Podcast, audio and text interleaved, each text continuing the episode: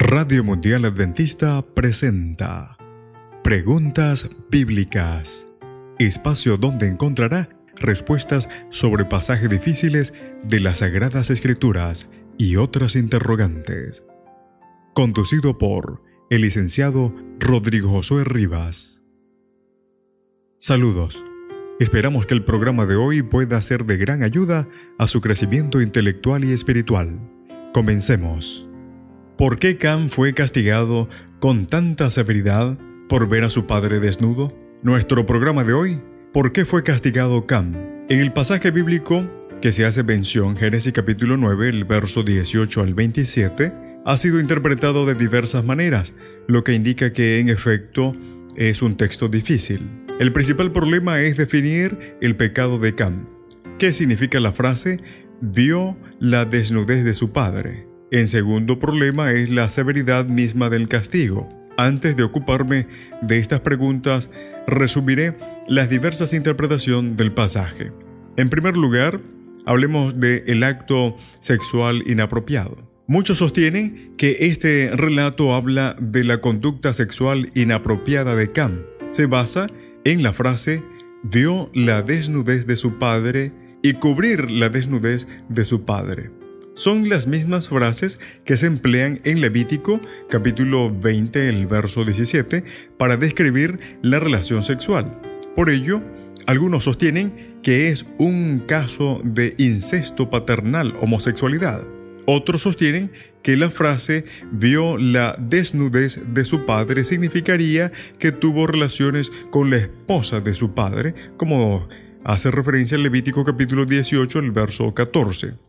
Otros, por su parte, sostienen que Cam castró a su padre. Y para ello se basan en que la Biblia describe lo que hizo Cam como lo que le había hecho su hijo más joven, y que no se menciona que Noé tuviera más hijos.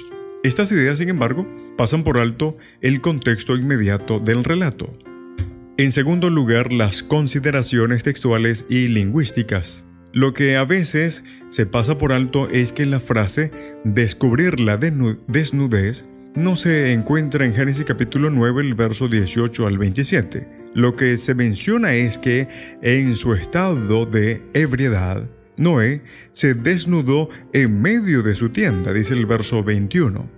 Según los diccionarios del hebreo, del verbo galá, significa que este caso en particular exponerse, mostrarse. Así que no hay nada que indique que Cam descubrió a su padre. Por lo tanto, no debería introducirse la frase para calificar el pecado de Cam. Esto vuelve muy importante la idea de incesto. En segundo lugar, el significado de la frase vio la desnudez debería estar determinada por su contexto inmediato. Levítico designa las relaciones heterosexuales, pero jamás la relación homosexual. Esto descarta la idea de que Cam violó a su padre. En tercer lugar, se extiende el verbo ver en sentido literal. Se nos dice que Noé se desnudó y que Cam lo vio. También se nos dice que sus dos hermanos tomaron precauciones para no ver la desnudez de su padre. Tomaron la ropa, la pusieron sobre sus propios hombros y andando hacia atrás cubrieron la desnudez de su padre, dice el verso 23. Así que el texto añade, al tener vueltos los hombros, no vieron la desnudez de su padre. Es imposible sostener que se usa el verbo ver en sentido figurado. Los hermanos hicieron todo lo posible para no ver lo que Can había visto. Este es el sentido del texto, que no da lugar a otra interpretación. Por último, el pecado de Cam. En el antiguo cercano Oriente, esta era un asunto muy serio. ¿Por qué? En el caso de Cam, el problema no fue lo que vio, sino el hecho de que lo contó a otros. Estas dos ocasiones, aun si la primera fue accidental, aunque el verbo ra, ver, podría significar inspeccionar, observar, como hace mención en el libro de Génesis capítulo 11, el verso 5, el libro de Números capítulo 21, el verso 8 y Génesis capítulo 6, el verso 2. era una muestra de gran falta de respeto hacia Noé y constituía una violación del mandamiento de honrar a los padres. El relato indica que Can deshonró y avergonzó a su padre. La maldición pronunciada fue una invocación a Dios, un pedido de justicia. No tenía como propósito sellar el destino de Canaán, aunque el hijo de Cam se volvió objeto de la maldición, implicando así una similitud de carácter.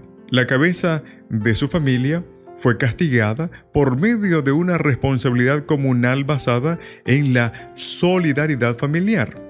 Puede que el relato nos parezca extraño, pero nos da un mensaje en relación con la responsabilidad familiar y las necesidades de evitar conflictos que puedan ser motivo de dolor para los padres, hijos y descendientes.